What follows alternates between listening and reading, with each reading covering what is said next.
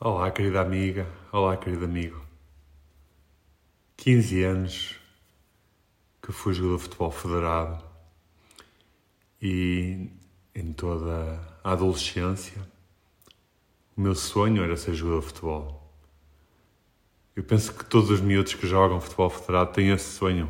Muitas vezes não têm consciência de que hum, têm limitações e há ali um sonho que, que vai crescendo e vai crescendo até chegar à, à idade perto de, dos séniores, não é? Os 16, 17, 18. Claro que há ali um funil que entretanto acontece, há, há miúdos que vão desistindo, mas no meu caso, nessa altura, foi quando eu até penso que, que me destaquei mais, ou seja, precisamente antes de ser sénior, de ir para o futebol dos adultos, vá, que era o sonho, não é? Eu crescia a ver o, o, o clube onde eu jogava, os séniores a jogar. Eu, o meu sonho era chegar lá. E nos anos que precederam foi quando eu tive mais destaque. Então o meu sonho foi alimentado. E tive a oportunidade, depois de, de ir para os séniores, de jogar. E o sonho era. Era algo que não me conseguia. Não me conseguia afastar dele. E apesar de ter boas prestações, mesmo com 18 anos, à beira de, de jogadores com 30, 35, eu via ali, eu comecei a ter alguma consciência das minhas lacunas. E pá, então comecei a investigar. Mas antes disso, eu passei um período em que não conseguia perceber como, como é que podia melhorar. Tínhamos o preparador físico, tinha o treinador, eu tentava. Até que um dia, um dia fui doar sangue. E ao, ao doar sangue, que um tio me convidou, fui doar sangue, fiz as análises e na altura a enfermeira disse eu com 18 anos, 18 ou 19, talvez 18 ou 19, disse que não podia doar sangue porque, como era jogador, tinha treinos todos os dias, nós só tínhamos uma folga por semana, que não podia doar. Eu, ok, vim embora. Mas antes disso, ela disse-me: tem aqui uns valores, eu acho que foi isto que ela disse, de hemoglobina que estão baixos. Por acaso não, não se sente mais cansado? Não se sente cansado? O meu, o meu padrão de referência eram os meus colegas no futebol. Mais velhos, com muito mais um físico já mais bem definido, não é? Mais preparação. E eu, de facto, apesar de se calhar não ter consciência das minhas características, porque era defesa central, era um jogador mais posicional, mais lento, mais mental, não é? De análise de jogo. Eu, eu, nas corridas, ou nos treinos de corrida, nos treinos de velocidade, nos treinos de resistência, claramente que eu ficava no último terço dos meus colegas. Eu tive isso como referência. Então, como é que eu podia ser um jogador de topo, de ambicionar chegar a, a um clube de primeira divisão, se eu na, na equipa onde estava, que era da, da segunda, ficava dentro dos meus colegas no, no último terço deles, claro, estamos a falar dos, dos exercícios de, mais físicos, porque no jogo em si eu não sentia muito isso, mas sentia que podia melhorar. Podia melhorar em termos físicos, de, de fisionomia, de musculatura, porque com 18 anos eu não tinha ainda. Eu nunca tinha feito ginásio sequer. Era tudo, tudo bem, não era preciso fazer, porque há treino com o corpo que, que potencia, mas ainda faltava, eu tinha ali muita margem ainda. E eu disse assim, eu de facto sou dos mais, dos últimos a chegar, não é? Sempre. E ela disse-me, ah, tenho que beber leite com cereais antes de dormir. E o leite com cereais, aquilo foi das coisas mais brilhantes que me puderam dizer. Eu, eu tinha noção de que tinha ali lacunas por trabalhar, não estava a conseguir, apesar das boas prestações, E alguém, uma tal enfermeira a doar sangue, disse-me isso e eu admiti aquilo como uma verdade absoluta. A minha ignorância era tal, e quando a ignorância é forte, uma informação nova para nós é a única que é válida. Eu lanço-te também esta questão. Daí o convite é sempre ter informação, experienciar e alargar a informação, ouvir várias perspectivas, ouvir pessoas diferentes, falar com pessoas mais velhas de várias áreas da sociedade. Alargar é sempre o alargamento, a expansão. Senão te, corremos este risco de ficar estreitos na nossa visão. E uma mente aberta, uma mente flexível, uma mente disponível, é, tem vantagens enormes para a saúde, para a dança na vida, para a fluidez, para a relação com os outros, para a relação com os nossos próprios desafios. E com essa informação que ela me deu, eu nos meses seguintes, sem ter esse hábito naturalmente, porque jantava, depois, eh, na altura eu estava a tirar o curso de Economia, por isso normalmente estudava um pouco à noite, porque tinha sempre os treinos do dia. Estava ali duas horitas e depois ia dormir, mas a partir desse dia, antes de dormir, fui comer leite com cereais todos os dias durante vários meses. E depois houve outro episódio, que foi eu tomar consciência. Se calhar há mais medidas que eu posso fazer. Ao ter essa experienciação em mim, começou a entrar, a criar-se uma ideia na minha mente de que certamente que há outras medidas que eu posso fazer. Ela deu uma, aquilo foi uma dica. Porque eu comia, eu comia, a minha família tinha hábitos muito tradicionais portugueses. Eu comia de tudo. Eu nunca tive atenção à comida até essa idade. Comia bolos todos os dias, comia o que me davam e o que eu gostava, era, era muito por prazer. E então eu comecei a equacionar isso. Será porque ouvia, talvez, talvez ouvisse falar. Ou melhor, a noção que eu tinha era que no dia do jogo havia uma. uma nós até almoçávamos no estágio, almoçávamos num, num restaurante ou num hotel. Então, aquilo era evidente. Se no dia do jogo havia uma alimentação mais cuidada, certamente poderia haver uma alimentação mais cuidada fora. E essa ideia foi criando bases, foi, sementes em mim. E com base nisso, um dia fui comprar um livro que era Alimentação para Desportista.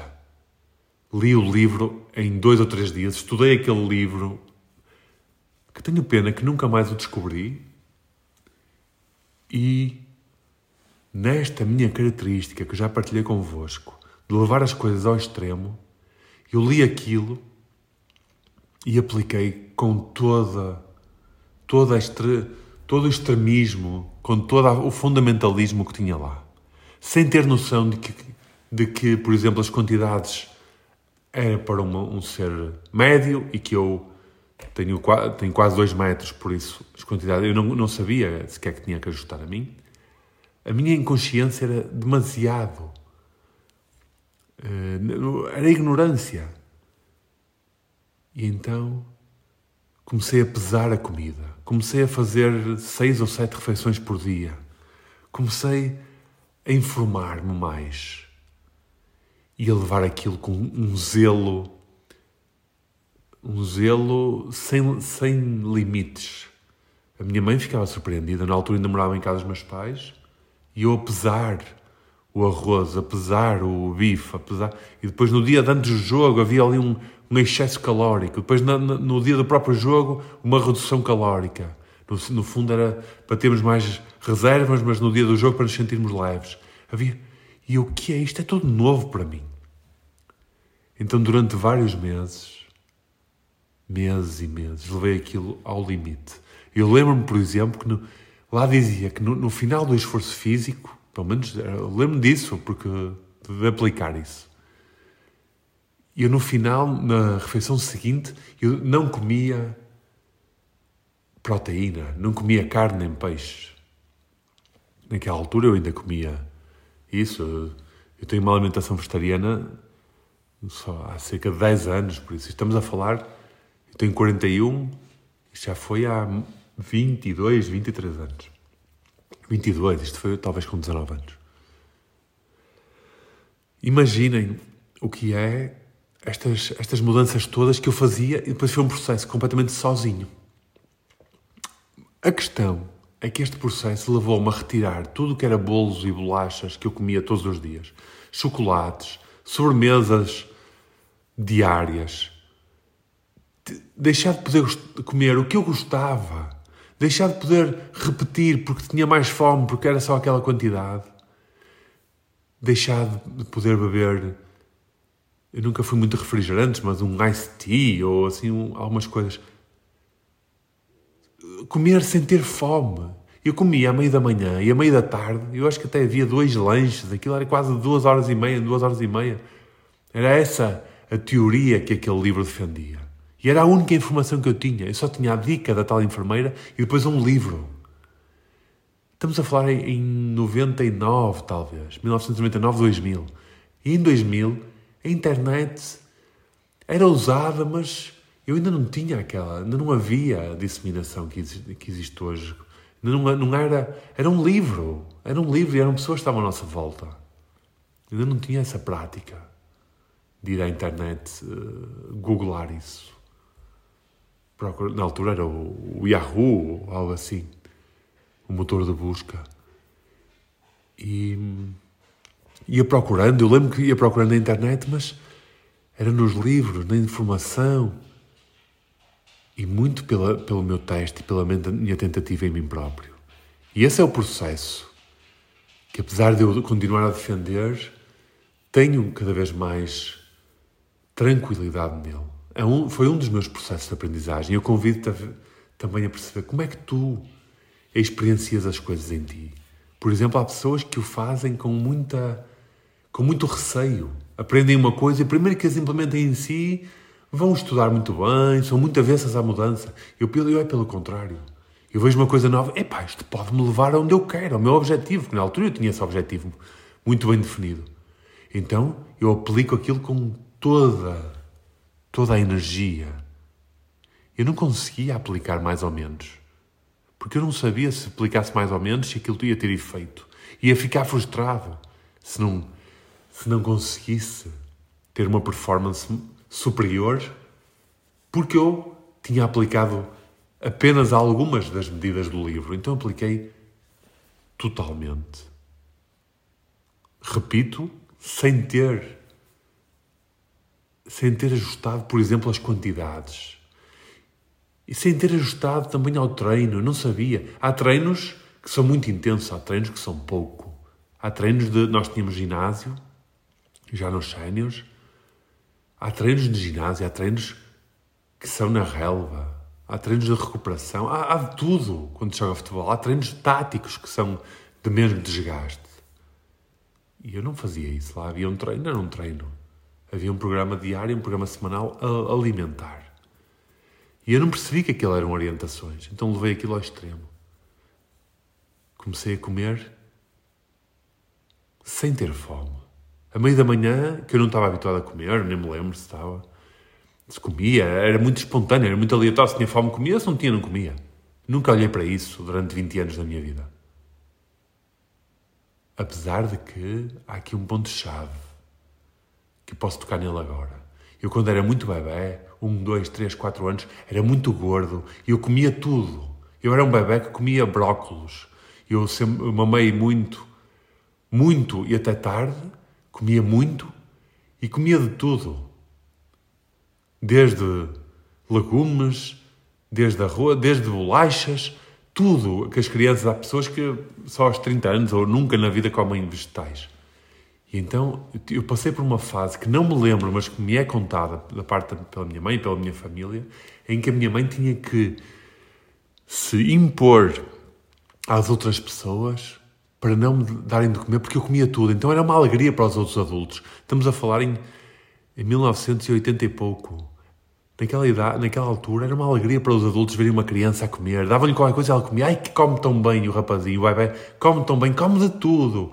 É esta a história que me contam. Então a minha mãe, de hoje, às vezes converso com ela sobre isso e ela disse-me: Eu não sabia o que acabei de fazer. estavas a ficar muito gordo, tu comias de tudo que te dessem sempre. Então eu tive que castrar, ela teve que controlar. E estavam na sala e ia à cozinha, as pessoas davam-me nas escondidas. E aquilo, à data de hoje, com muita compaixão e muito amor, eu só agradeço à minha mãe que ela quis cuidar de mim. Mas isto pode ter tido implicações mais tarde. Então, com 20 e tal anos, com 20, ou melhor, com 20 anos, entrei neste processo solitário de ajustar tudo, toda a minha alimentação. Foi este o pilar inicial que me fez transformar a vida em busca de melhor performance, em busca de mais sucesso. Imaginem o que é comer sem fome, eu volto a frisar este ponto. Porque tinha que comer, porque no livro dizia que aquela hora tinha que comer e era um iogurte e um pão integral com uma fatia apenas de queijo, algo assim. E depois, se eu tinha fome, às vezes tinha fome porque tinha ou descansado menos, ou porque tinha tido um, um treino mais exigente, ou porque se calhar a, a, refeição não tinha sido suficiente para mim, mas eu tinha, tinha respeitado, porque depois havia esse outro, outro ponto, que era, eu comia a quantidade que me era dita no livro, mas se eu tinha mais fome, não comia mais. Imaginem o que isto é. Eu deixei de ter consciência do meu próprio corpo, das minhas próprias vontades, dos meus próprios apetites. A minha sensibilidade ficou muito distante de mim próprio. Eu comia o que me era dito, era como se fosse alguém sem livre-arbítrio, sem, sem sensação. Isso aconteceu durante anos. Mas aí foi a fase essencial. Comer eu muitas vezes ia comer, estava cheio de fome, mas só podia comer àquela hora, porque aquilo havia de 3 em 3 horas, era às X horas que tinha que comer, depois X horas antes do treino tinha que se comer, depois X horas depois do treino ou do jogo se tinha que comer. Eu às vezes estava cheio de fome e estava ali a contar as horas para comer. E comia, comia tudo e depois eu queria comer mais, mas não posso, agora tenho que esperar 3 horas. Mas havia outro, outra fase, às vezes a pessoa não tem fome. E tinha que comer porque dizia lá. Foi um drama durante meses e meses e meses. E o ponto-chave foi a castração e a mudança de hábitos repentina. Eu deixei de comer o que comia sempre. Então lembro que, passados alguns meses, imaginem também o que é ir a um evento social. Na altura eu ia comer muito fora com os meus pais. Íamos comer ao restaurante. E eu tive muitos desafios internos a minha mãe depois começou a perceber, porque eu pesava a comida em casa, dizia-lhe isto posso comer, isto não posso. Isto... Aquilo, aquilo era confusão para ela, mas como era suportado num livro, como era algo saudável, porque ela via que as minhas, as minhas alterações eram no sentido do, do mais saudável que havia, ela aceitava e anuía e até abraçava e apoiava-me. Eu às vezes dizia-lhe, temos de ter o almoço pronto a esta hora e temos de ter o, o lanche a esta hora. Tenho que estar em casa a esta hora para lanchar. Imaginem o condicionalismo de vida que isto era. E quando íamos a eventos sociais, quando estamos a de eventos, era simplesmente jantar fora. Com os meus pais, ou com, e com a minha irmã, ou com um primo, ou, ou em família, ou o que fosse.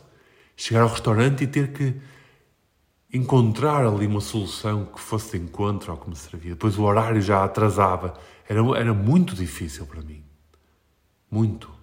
Pela via da castração, pela via da imposição, pela via da, da rigidez, da não, da não vontade, da não sensibilidade. Alterou por completo toda a minha noção de vida esta nova forma, esta nova relação com a alimentação, esta nova relação diária, porque nós, nós comemos diariamente e várias vezes ao dia. E foi uma relação que me deixou distante de mim próprio.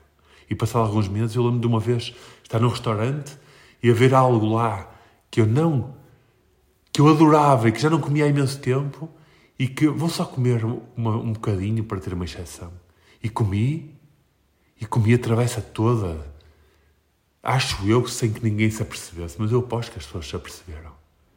Eu comi tudo como se fosse completamente dominado pela mente e por um apetite, uma coisa compulsiva, uma coisa sófrega completamente sofro, porque é algo que eu estava habituado a comer durante tantos anos e que por aquela decisão deixei de comer. Isso, isso depois começou a acontecer mais vezes. E essa sensação de culpa tê-lo feito, quando cheguei a casa, eu lembro de entrar no quarto e ficar com um sentimento de culpa tão forte, tão forte. Um sentimento de solidão tão forte. De, de não estar presente, de me sentir abandonado. Uma frustração, um, uma autoacusação, porque eu tinha provado uma coisa e comi a travessa toda, de forma completamente descontrolada. Claro que depois, nos dias seguintes, voltei ao zelo e está tudo bem. Ninguém se ia percebendo. A questão é que depois, passado um mês ou três semanas, no novo evento social aconteceu o mesmo, com outro alimento. E eu voltei à minha disciplina com todo o zelo e tudo, está tudo bem. A questão é que depois foi passado duas semanas. Depois foi passado uma semana. Eu lembro que houve um período que havia, era quase semana em semana, eu tinha um, eu comecei a chamar uma crise.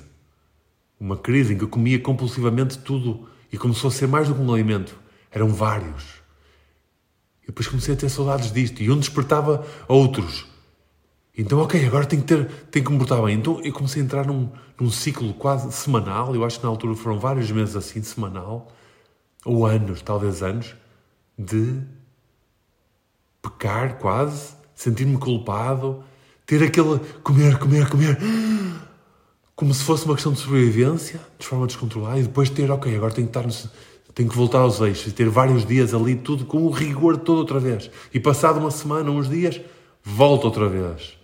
Porque houve um estímulo, porque houve uma tentação. Porque... E depois comecei a perceber aquelas conversas que haviam à minha volta.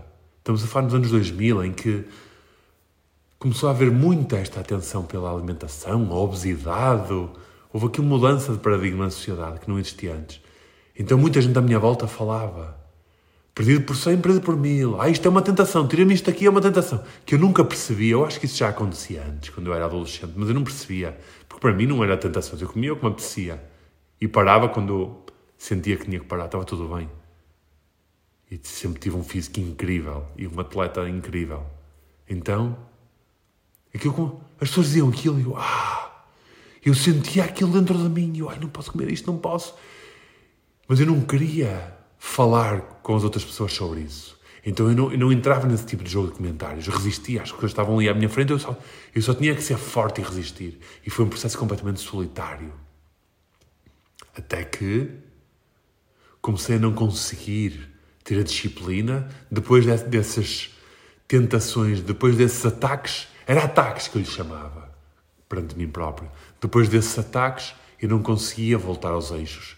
Então comecei a engordar. Então imagine com 21 anos, eu comecei a engordar. E o pessoal no futebol começou a comentar. Eu comecei a sentir a minha performance no desporto a, fraca, a fraquejar. E então, antes disso, é uma nota importante, antes disso, quando eu tive essa, essa disciplina toda, que consegui mantê-la, houve uns meses em que eu investiguei e fui ao ginásio duas vezes sozinho, num plano de treinos específico para mim, que na altura era adquirir mais velocidade e no corpo a corpo. E também comecei a fazer um treino sozinho na, no relevado. Sem, nem sequer os meus treinadores sabiam. E eu lembro nessa altura que tive ali talvez um ou dois meses em que me senti no top, no melhor que eu já tive. Com esse rigor alimentar, com dois treinos extra de ginásio e com um treino na rela, em que eram tudo treinos específicos para mim, para as minhas características que eu precisava desenvolver, eu estava no, no top. Eu lembro-me de ter ouvido bastantes elogios disso. Mas aquilo durou meia dúzia de jogos. Depois veio a fase difícil que ainda hoje estou a geri-la agora com muita paz, com muito amor, com muita aceitação. Mas for, estamos a falar de mais de 20 anos de trabalho de autodesenvolvimento de autoconhecimento que tudo isto me trouxe. E o ponto-chave é esse. O meu. O meu grande. O meu, a minha grande dor de parto foi através da via alimentar, deste sonho, desta disciplina que durou anos, porque eu joguei sete anos no, nos séniores e durante estes sete anos eu lembro de ter sido, tido sempre isto. Conseguia, engordava, depois conseguia emagrecer, porque acontece aquela fase da ressaca. Depois, quando a pessoa come tudo, tudo, tudo, tudo que tem, o que quer, e às escondidas, e à noite, e sem horários. Depois, há uma fase em que a pessoa consegue manter, manter ali uma certa regra. Mas depois eu sentia-me a ficar regrado, sentia a voltar ao meu, ao meu peso, à minha forma, mas entretanto, como não tinha consciência de mim próprio, consciência do meu corpo, consciência das minhas vontades, dos meus ritmos, dos meus ciclos diários, do, do que me servia e não me servia, e estava preso nos conceitos teóricos que havia de uma alimentação saudável e que me tinha servido durante um pequeno período, eu entrava permanentemente, vez após vez, nestes ataques de comida. Então voltava a engordar. E foi muito difícil, pois eu usava os treinos para tentar manter. É algo que não, não se notava muito no início, depois começou-se a notar e comecei a ser questionado. Comecei a sentir vergonha do meu corpo. Como é que eu de repente comecei. Era atleta, estudava, tinha tantas ambições, jogava bem, era alto e comecei a ficar gordo. Mas estamos a falar de 5, 10 quilos. E depois foi um, um sofrimento, vou chamar um pesadelo, um inferno, durante anos e anos e anos. Em que a minha vida dependeu, se eu conseguia estar equilibrado nutricionalmente, a minha vida, eu sentia-me bem, se não conseguia, eu só queria acabar com o meu sofrimento. Eu só queria acabar com o meu sofrimento. E muitos anos a pensar em terminar com este meu sofrimento. Não queria mais viver. Porque, porquê? Porque eu sentia que não era capaz. Eu não me consigo controlar, eu não me consigo dominar. Eu quero acabar com o sofrimento. A mente dominava-me, os impulsos dominavam-me, os desequilíbrios. Eu era apoderado, apoderado por uma força superior a mim. Que eu compreendo quem tem distúrbios alimentares, eu compreendo quem tem impulsos pelo jogo, por qualquer vício. Eu fui viciado. E posso dizer que não me sinto totalmente curado. Eu acho que é a forma como eu lido hoje em dia é com presença, bênção e aprendizagem e conexão. Como é que eu me sinto? O que é que eu sinto? E foi o, o turning point que aconteceu talvez só aos 30 anos. Então foram 10 anos de muita luta, em que envolveu fumar antes de comer e a meio da refeição para tentar controlar o meu apetite, beber em vez de comer para controlar, experimentar várias dietas, apesar de que nunca fui nessa altura um nutricionista por vergonha, por, por orgulho, talvez. Então eu estudava por mim próprio e experimentava várias dietas. E até aos 30 anos, e as pessoas à minha volta também tinham essa, essa sensibilidade. Tinha várias pessoas à minha volta com essa tentação da obesidade. Eu ouvia, escutava e aquilo fazia-me sofrer muito. Mas eu tinha muita compaixão, porque eu entendia, mas eu sofria muito. E na altura eu lembro-me disso. A minha irmã, que já mencionei até, foi no primeiro episódio do podcast. Eu cheguei a comentar com os meus amigos, eles nunca perceberam porque é que eu dizia que tinha muita vontade de acabar com a vida, que eu nunca comentava isso com os meus pais. Não. E o que me salvava, eu digo, a minha irmã é que me salva a vida. Porque eu quero. O, o meu amor por ela é tão forte, a minha vontade de, de a ver crescer, de, de participar, de testemunhar o crescimento dela, no que ela se vai tornar, foi isso sempre, durante vários anos, que me permitiu manter à tona e dizer: Eu, eu, quero, eu quero continuar. Então, deixa-me tentar mais uma dieta ou mais uma. Uma abordagem alimentar. Deixa-me, agora é que eu vou conseguir. Depois estava ali uns dias com, super equilibrado e quando descansava, quando pensava para mim, ah, agora estou bem, acho que já estou no ponto, tinha outra recaída. E isto ainda hoje, excepcionalmente acontece, não desta forma, claro, com uma outra consciência, mas muitas vezes acontece, é o padrão. É esta mente que me quer dominar e dizer: vai comer, vai comer, Comer, como tudo o que tiveres. Come agora, não pares. Continua. E come. E eu agora já consigo observar. E foi a partir dos 30 anos, com toda uma nova consciência em que, claro, isto vai sendo explorado aqui nos episódios. E estes episódios são muito partilhas íntimas. Aqui muita, são muitos anos, são muitos processos que se vão tocando uns aos outros. A partir, a partir dos 30 anos, com outra consciência que foi a saúde e o que era natural e um estilo de vida. Eu comecei a adotar um estilo de vida que me servia. Não estava só refém na parte alimentar que, que me serviu durante tantos anos. Era só alimentação. Depois foi o estilo de vida que veio com os ciclos de sono, que veio com o sol, com a natureza, com a leitura. Nos meus vinte e tal anos, foi sair muito à noite. Eu muitas vezes saía à noite para dançar, para beber. E depois o meu drama, eu lembro-me, por exemplo, quando saía à noite, era quando acaba a noite, se eu vou conseguir ir para a cama sem, sem comer, e assim acordo no dia a seguir até mais ou menos levezinho, ou se eu, se eu começava a comer quando chegava a casa, porque muitas vezes uma noite inteira a beber e, e a dançar, tantas horas sem comer, dava-me fome, eu comia tudo e mais alguma coisa. Depois ia para a cama ainda mais mal, mal disposto e acordava com uma ressaca em triplo. Uma ressaca de sofrimento, de frustração, de querer acabar com a vida, porque estava alcoolizado e estava, tinha-me deitado, muitas vezes a comer na cama, a comer na cama quase até adormecer. E acordava às vezes com vestígios de comida na cama, em que misturava tudo. Às vezes conseguia-me controlar. Depois era muito para os outros. Eu tive durante muito, muitos anos, a minha motivação era estar, era o meu peso ser adequado para que ninguém visse, para as pessoas me acharem elegantes. Então eu escondia todos estes processos, todos estes meus sofrimentos. E quando eu estava com um peso adequado, quando eu me sentia mais ou menos elegante, eu sentia-me bem para a vida, porque sentia que as pessoas iam olhar para mim e não iam suspeitar que eu estava nestes processos. Imaginem a loucura que isto é e que isto foi. E nos últimos anos, eu lembro-me, e agora vou saltar se calhar para o agora, porque nos últimos anos eu passei, experimentei desde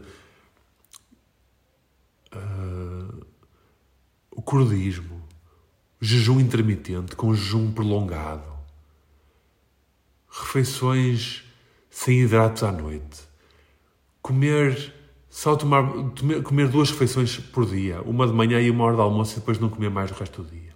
Comer só ao almoço e ao jantar. Por acaso hoje eu faço só duas refeições, uma de manhã, hora de almoço e uma só ao jantar. Já há alguns anos que é assim. Comer três refeições. A questão é que depois, quando eu determinava, sempre que eu determinava, eu acho que ainda hoje isso acontece. Há aqui um controlo, porque há uma decisão mental. Eu vou, agora é isto, agora é isto que me serve. Então eu comia três refeições. Se por algum motivo só comia duas, eu entrava em paranoia. Se por algum motivo eu tinha uma, uma solicitação para comer uma refeição extra, eu entrava em paranoia, não conseguia. Depois chegava ali, entrava num sistema, um sistema, quando eu digo paranoia é verdade, num caos interno, porque eu abdicava do controle. E foram estas sensações que eu vos convido também a tentar perceber se existe na vossa vida, porque eu senti. Eu, quando comecei a desconstruir com autoconhecimento a partir dos 30 anos, eu comecei a desconstruir a perceber isto é controlo. Isto é controlo. Então eu comecei a tornar-me mais flexível, a apostar na flexibilidade, a abdicar do controlo propositadamente nisto e nas outras áreas da minha vida, porque eu percebi que eu tinha isto para as outras áreas da minha vida. Então eu vou apostar numa vida mais flexível, vou adquirir competências, ferramentas e dar passos numa vida mais flexível. Isto é sempre holístico e é sempre amplo. Daí a importância que tem isto para mim, porque foi, foi este sofrimento todo pela via alimentar que deixou de ser só na via alimentar. Cada momento, cada crise, cada ataque, cada pensamento da mente, cada domínio da mente que depois eu tinha que entrar ali cada conflito interno, que é um conflito interno intenso, que de vez em quando hoje ainda sinto. Muito mais espaçado. Observar esse conflito a acontecer e como, como lidar perante isso. Então fui aprender com a meditação, com a escrita, com terapias, com partilhas, com muito trabalho interno, muito trabalho, muita meditação e de formas diferentes, muita exploração e muita investigação. Isto é controle, isto é sensação de segurança, isto é falta de afeto, é falta de conforto, é falta de apoio, é sentir-me abandonado. Eu passei por estas emoções e estas sensações todas quando tinha ataques de comida. Por vezes era controlo. E quando eu abdicava do controlo, lá se iam as regras e, e lá era tudo desequilibrado. Muitas vezes era segurança, eu queria comer para me sentir seguro e que estava eh, que está associado ao controle. Muitas vezes era para ter afeto, sentia-me sozinho, morei vários anos sozinho. Tive várias fases sem namorada ou com casos fortuitos. Apesar de ter muitos amigos, eu senti durante vários anos e nos, durante os meus 20 anos eu tive um afastamento na minha relação com os meus pais. E não é por acaso. Eu senti, nós tivemos uma relação muito difícil durante os meus 20 anos, por isso durante 10 anos, ou durante 10, 12, 15 anos talvez, até que nos últimos anos a relação atingiu patamares de amor, de vulnerabilidade, de, cumplicidade que nunca imaginei que fossem atingir. Porque a minha base de referência era um amor incondicional. E isso conseguiu superar com esta consciência, com o trabalho que todos tivemos que fazer, com a minha mãe, com o meu pai, todos. Mas foram 10, 12, 15 anos de muita dificuldade. Então senti muitas vezes sentia-me abandonado, rejeitado.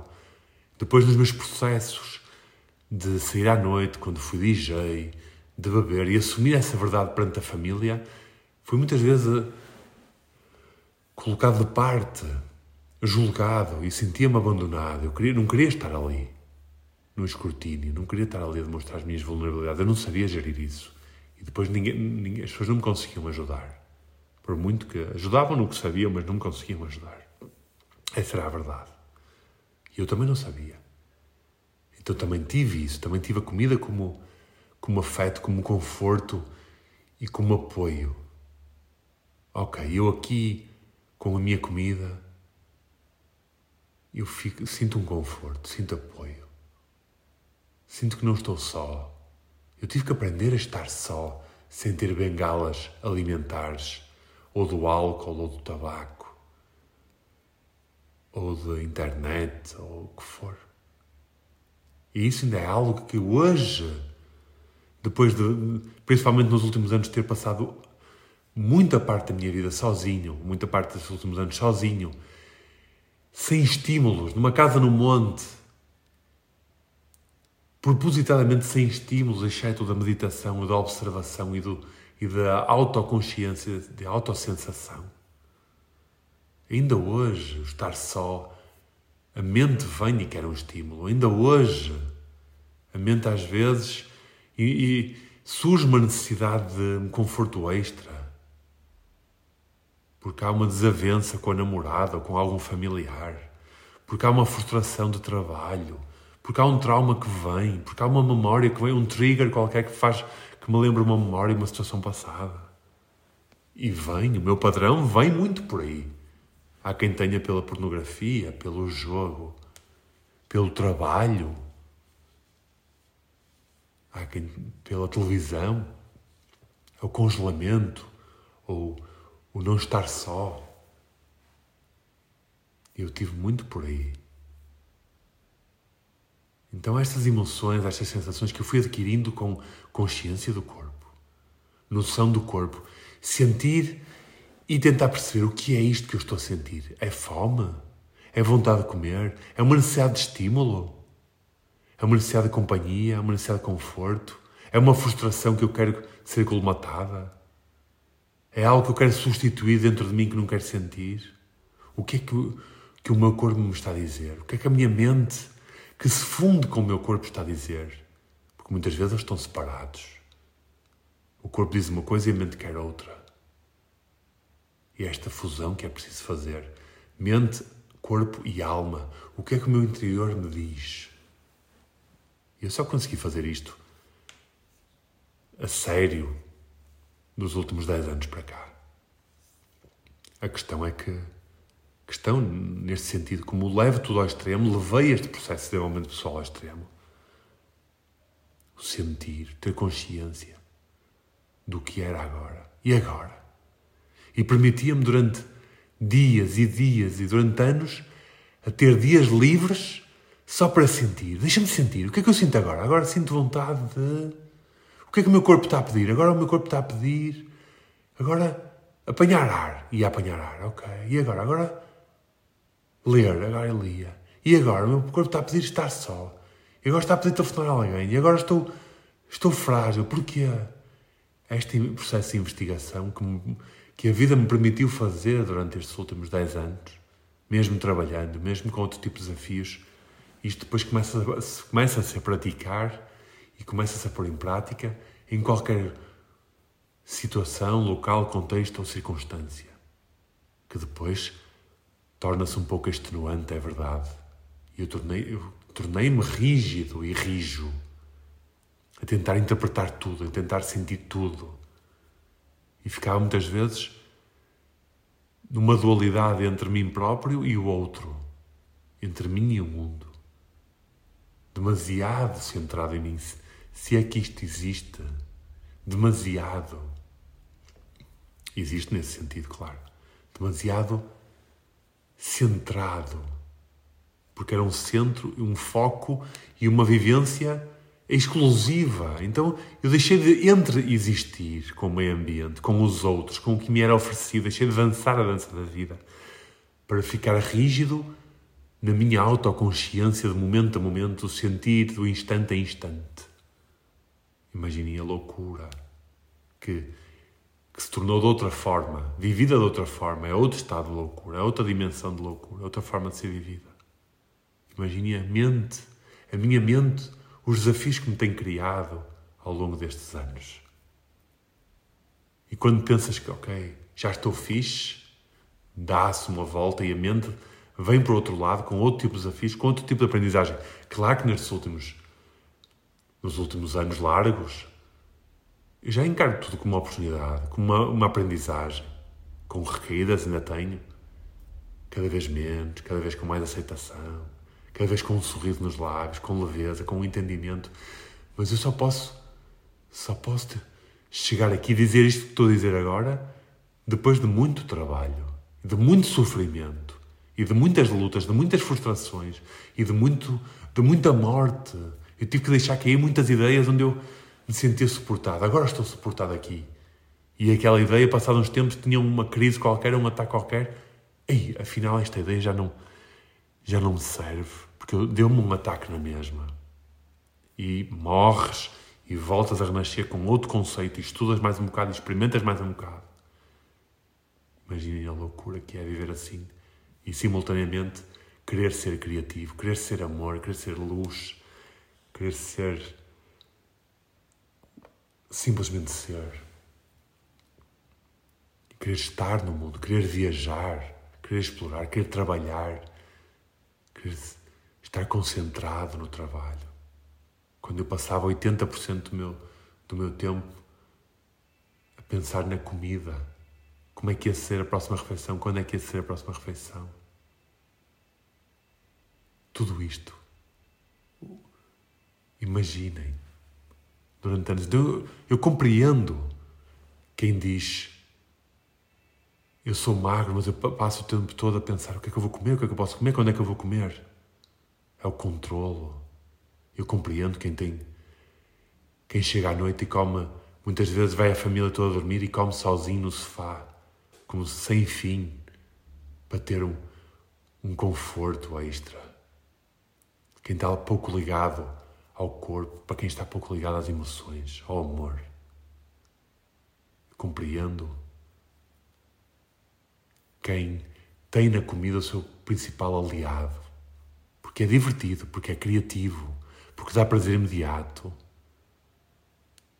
porque nós temos fome, de forma natural porque é uma exploração, porque temos imensa oferta, porque é viajar, muitas vezes até culturalmente, porque é uma experienciação, porque nós nos encontramos à mesa, porque há um estímulo permanente para a alimentação, porque a alimentação nos dá, nos suporta, nos dá a sensação de sobrevivência, de estarmos vivos. E de não tem, não tem que dar satisfações a ninguém na minha relação com a alimentação. É uma relação minha, em que está totalmente no meu domínio. E faço dela o que eu quero como quero. Pessoas que não gostam, que lhes sejam impostas regras, que vivem sob muitas regras, então têm ali o seu momento de escape. É na relação com a comida, que depois levam aquilo muitas vezes de forma extrema e que leva à obesidade, porque levam aquilo diariamente. Muitas vezes é o único local, o único seu espaço em que lhes é permitido ter um total controle e domínio sobre algo, sem regras, sem, ser, sem terem que ser exemplo, sem terem que, de, que dar resposta a nada ou a ninguém. Eu lembro-me, com 20 e tal anos, ter uma namorada, outra e outra, e com fases diferentes, em que jantávamos, tudo bem, depois ia levar-me à casa, depois ia chegar à casa e comia uma tigela de, de gelado sozinho. E ela não compreendia. Como é que tu és gordo? Nós comemos o mesmo, que não compreendia porque eu escondia. Eu passei por isso com 20 e tal anos. Agora estou-me a vir memórias. Eu lembro-me de ser apanhado com não sei quantos pacotes de bolachas no carro que estavam escondidos. A vergonha, as sensações, agora o trabalho de autoconhecimento. O trabalho de autoconsciência de, e de, de, assumir eu eu, eu, eu sinto que, que eu não quero isto para mim. Então eu vou me conhecer, eu vou tentar perceber o porquê. Eu vou tentar encontrar-me com ajuda, com orientação. E vou agradecer. Eu eu, neste momento estou numa fase de bênção. Claro que, entretanto, eu aprendi a cozinhar muito, a partir de lá está dos 30 anos. Fiz vários cursos. Cozinho todos os dias desde há 10, 12 anos, sempre com uma cozinha explora, exploratória. Sempre criativa, exploratória. Que também não é fácil. E depois ter regras. Ah, enquanto estou a cozinhar não vou comer. Só como na mesa. E depois não gosto de comer fora das refeições. Depois não, uh, não, Quero comer, mas vou aguentar. Depois uh, deixei de beber durante... Tive oito anos sem beber álcool. Depois não posso beber. Depois é só regras, só filmes, só história. Agora usar isto para o prol do autoconhecimento que hoje me permite sorrir, dançar e viver perante a vida. Com ainda, de vez em quando. Reagir de forma diferente às tropeções, cada vez melhor, cada vez com mais autoaceitação, cada vez com respeito e amor por mim próprio. E agradecer o processo. Tem sido este processo essencial desde os meus 20 anos e daí a minha partilha para convosco. Foi este o principal canal de sofrimento e de crescimento. E quando vemos a vida desta forma, entendemos que qualquer pessoa na rua que nos insulte é uma oportunidade de crescimento. Qualquer adversidade na vida é uma oportunidade de crescimento. Há sempre algo em que podemos crescer interiormente. Se olharmos para, se redirecionarmos para dentro a lição que pode ser ali apreendida o que eu preciso, o que eu quero aprender perante isto. Que me pode envolver diretamente, que me pode não envolver.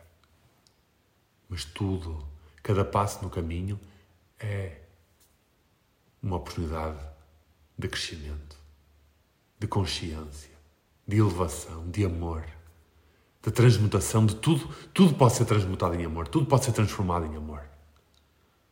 Uma dor, um vício, uma tentação, um trauma, tudo pode ser transformado em amor. Porque a nossa essência é luz, é paz, é amor. Mas temos que olhar com verdade para as coisas. Muitas vezes a maior parte das pessoas não consegue olhar com verdade, porque é a mente que domina os vícios, que é a mente que domina o próprio processo interior. Então é preciso muito trabalho interior, muito trabalho interno, muita dedicação, muita vulnerabilidade, muita morte, muito renascimento. Minha querida amiga, meu querido amigo. Foi com toda esta intensidade